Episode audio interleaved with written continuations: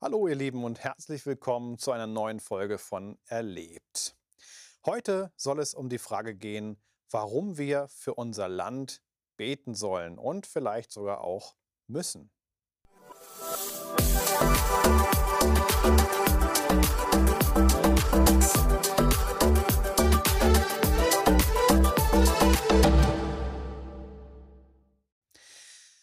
Beim Gebet ist es ja so, dass viele Leute sagen, ja, Gebet finde ich wichtig oder so, ist gerade in christlichen Kreisen natürlich.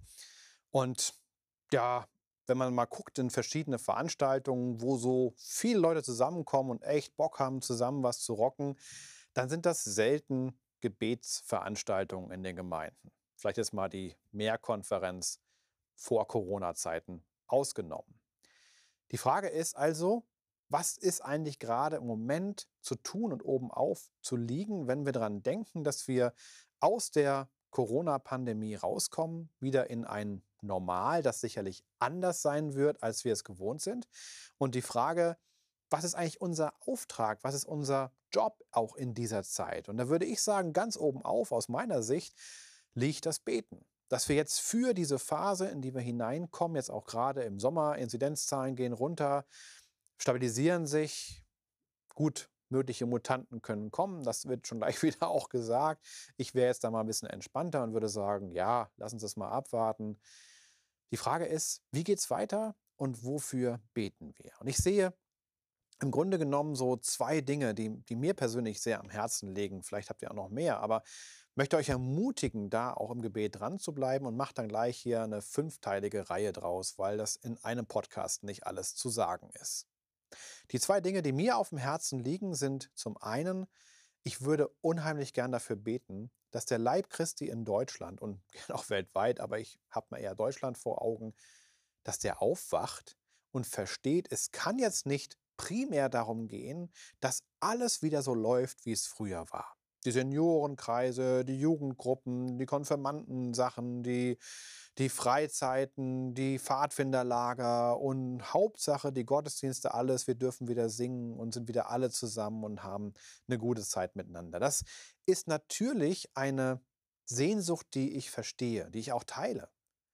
Und dennoch glaube ich, wir haben jetzt eine kleine Phase, eine kurze Phase, in die hinein auch ganz viel möglich wäre, anders zu machen.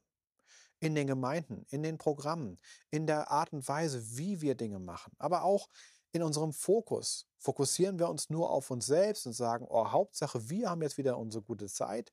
Oder haben wir auch im Blick, was ist eigentlich mit meinem Nachbarn, mit meinem Arbeitskollegen, mit meinem Studienkollegen, mit meinem Mitschüler? Was ist mit den Leuten um mich herum, die vielleicht jetzt auch am Ende einer solchen langen Phase, die für alle echt herausfordernd war, eine gewisse Offenheit dafür haben, vielleicht auch mal ganz neu die Frage nach Gott zu stellen. Und sollten wir nicht das auch im Blick haben und überlegen, wie wir jetzt in dieser Zeit da hineinwirken können und ja, positive Aspekte mit reinbringen, aber eben nicht nur auf uns selbst gucken in so einer Art Nabelschau. Ich glaube, das wäre echt gut. Dafür kann man beten. Und ein zweites, wofür wir unbedingt beten müssen, jetzt auch in den kommenden Wochen und Monaten, ist zum einen für die Folgen der Pandemie, die ja auf ganz vielen verschiedenen Ebenen sichtbar sind oder noch sichtbar werden. Das sind Finanzen, klar. Irgendwer muss irgendwann mal die Rechnung dafür zahlen. Und jetzt ist ja Wahlkampf und da will das vielleicht keiner so richtig sagen oder wahrhaben, aber das wird ein Thema sein. Wer zahlt das eigentlich, die ganzen Milliarden?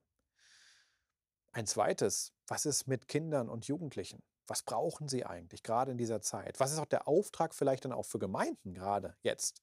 Ja, wenn es darum geht, Lernstoff nachzuholen oder irgendwie bestimmte Sachen äh, weiterzumachen. Ich habe gerade neulich mit einer Frau gesprochen, die mir erzählt hat, sie hatte damals einen Mitschüler und der Vater hat dann den Lateinunterricht gemacht, weil die beiden nicht so gut waren.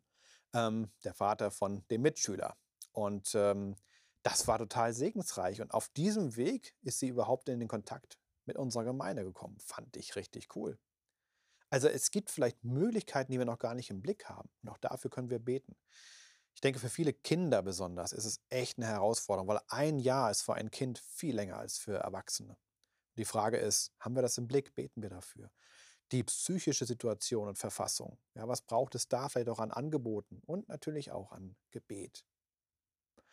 Wir haben Leute, die unter Long-Covid leiden, die also irgendwelche nachbleibenden, nachwirkenden Schäden leiden an allen möglichen Organen oder einfach sich total müde fühlen, einfach irgendwo merken, so, pff, ich bin in so einem Hänger und ich komme da nicht raus.